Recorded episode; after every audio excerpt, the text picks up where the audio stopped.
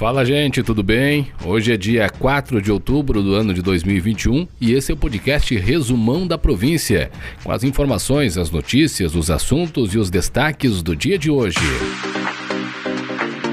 O deputado federal Jerônimo Gerg foi entrevistado no último sábado no programa Tribuna Popular, onde explicou o motivo pelos quais decidiu não concorrer no ano de 2022. É, então foi essa avaliação que eu fiz, né? Se hoje eu estou ajudando, se eu ficar muito tempo, eu atrapalho. Né? E, e, e, essa reflexão foi muito serena, muito madura. E além de tudo, olhar para frente, saber que eu não posso ser nada mais que além deputado, que o meu partido tem outro projeto, porque também digo o seguinte, né? eu me acho um bom deputado.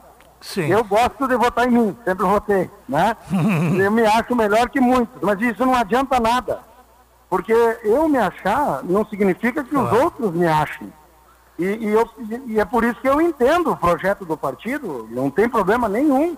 Né? Agora, agora, tomada a decisão, ela é definitiva. Não adianta chamar na bola perdida. Né? É, na bola onde dava para fazer o gol, eu iria. Agora, na, quando talvez não dê mais tempo, eu já tomei a decisão e meus projetos privados já estão avançando aí e vamos tocar o barco.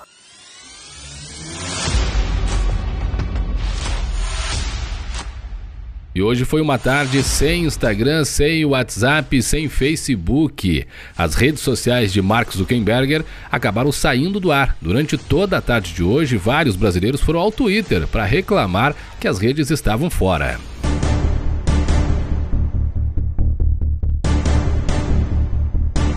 E o primeiro caso da variante Delta, registrado em Redentora, também foi assunto no Tribuna Popular do último sábado. Felizmente, segundo as informações que chegam daquela cidade, o caso já está curado. Vamos acompanhar um trechinho da entrevista com Raniele Botega, que falou a respeito deste caso lá em Redentora. A, a trajetória. Isso, Como? Nós fizemos, nós fizemos todo um mapeamento, né? Como a Sim, gente faz. É por isso que eu pergunto. A, a triagem, a identificação, a conversa com a família, né? O paciente é residente de Redentora, não tem histórico de viagem, né? Uh, não tem histórico de contato com pessoas.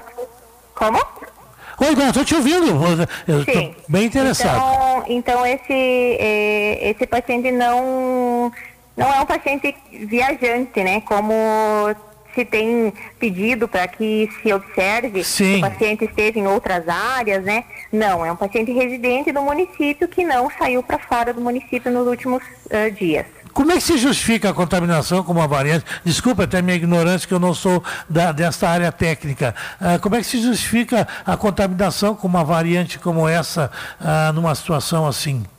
Assim, o sequenciamento genético, ele é realizado pelo laboratório que fez a análise da amostra, né? Então não são todas as amostras que são uh, analisadas Sim. para as variantes, né?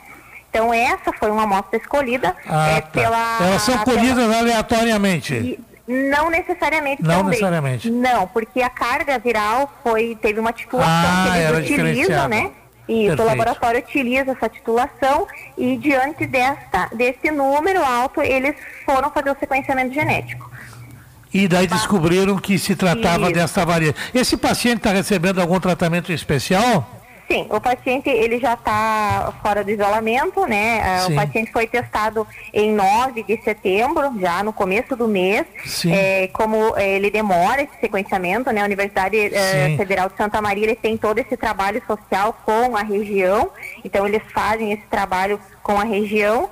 Uh, e então foi feito esse sequenciamento da, dessa hum, amostra do dia 9 entendi. e agora que foi repassado para nós. Perfeito. É que demora até eu ver todo Isso. o exame, porque é feito um sequenciamento genético, né, Isso. né? Do e vírus e para comparando com o normal. Isso, agora vai para contraprova também para Fiocruz. Bom, bom, eu imagino que o processo de infecção viral dele, com esse período todo, tenha passado já ou não? Sim, Sim, já passou. De, da, do paciente e da família e também. Da família a família também. toda ficou em isolamento, a gente conseguiu conter, né? É, a gente tem feito esse trabalho já desde o ano passado à frente do Covid. É, é, a equipe tem trabalhado incansavelmente, agentes comunitários de saúde, né? A toda a equipe dos SS para que a gente consiga isolar quanto mais precoce para que não haja essa dessa disseminação, né? Então, okay. desse, desse quadro da Delta, nós acreditamos que interrompemos a transmissão, né? Porém, nós estamos com uma situação especial, né? Novamente Sim. um surto na reserva indígena. Opa, aí eu vi 20 casos. Eu ia te perguntar sobre isso. Esses isso. casos têm o foco na reserva indígena? Tem. Tem o foco também na reserva indígena. Temos casos no interior, temos casos Sim. na cidade, né? Mas também temos uh, foco na reserva indígena, em especial em um setor. Perfeito. Então, Redentora, é, é, é um momento bem delicado, bem né? Delicado. Porque a gente sente, enfermeira, que, eh, no geral, ah, são adotadas algumas medidas que flexibilizam um pouco as relações sociais nesse momento de pandemia. Mas, por outro, a pandemia está longe de ser terminado, né? Com certeza. Nós até ontem recebemos então a notícia do governo do estado, né, flexibilizando uh, os protocolos da, da, dos eventos, de alguns eventos, né, e isso nesse momento para a nossa comunidade é bem complicado, porque nós chegamos à marca de mil casos, né, uh, estamos num avanço ainda da pandemia, avançamos muito na vacinação, né, uh, segunda-feira iremos vacinar uh, os de 12 anos, Sim. mas a pandemia, como o senhor falou, está longe de acabar. E as pessoas precisam manter os cuidados, manter o uso da máscara, manter o distanciamento, porque uh, surtos, né, agora, como a universidade nos repassa, eh, vão ser muito prováveis né? Porque ah, também está sendo feito o sequenciamento genético de alguns dos positivos da reserva, né? Nós solicitamos Sim. então esse apoio deles, eles deram a contrapartida, estamos aguardando os, os, resultados. É provável que a gente tenha mais casos da Delta, né? E infelizmente se for dentro da comunidade indígena isso é um agravante. Então a gente precisa redobrar os cuidados, sim.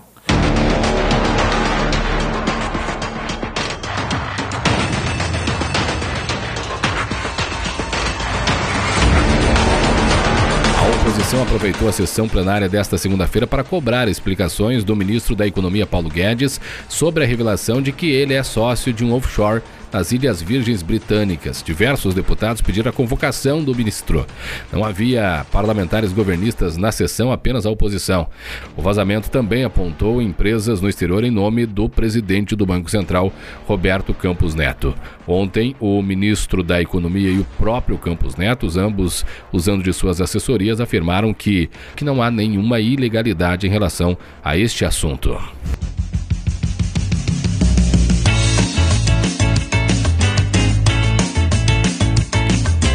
Marcelina Antunes e o destaque desta segunda-feira. Também informações acidente com vítima fatal na BR-468, na esquina Boa Vista, em Campo Novo.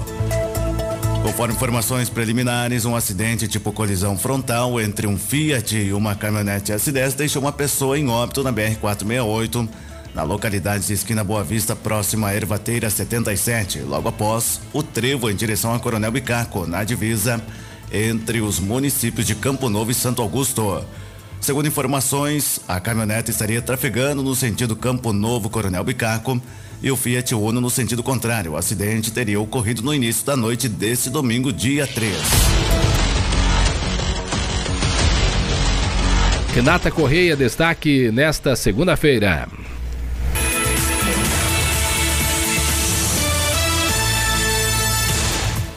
Caminhão despenca na ponte da BR 285. Na noite de hoje, por volta da meia-noite 30, um caminhão truque tipo Tuia que transportava ração a granel acabou derrubando parte da proteção de curvas na ponte sobre o rio Caxambu e caiu dentro do rio. As primeiras informações são de que o condutor tem 25 anos e é morador de Três Passos. Estava trabalhando numa empresa em Frederico Westphalen e seguia com outro colega que estava em outro caminhão para fazer carregamento de ração em Ijuí. Na altura do quilômetro 430, na cabeceira da ponte, perdeu o controle da direção do veículo, vindo a sofrer o acidente.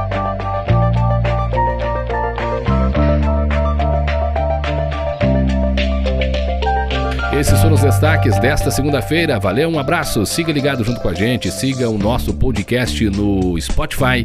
E, claro, acompanhe no nosso site em cliqueportela.com.br.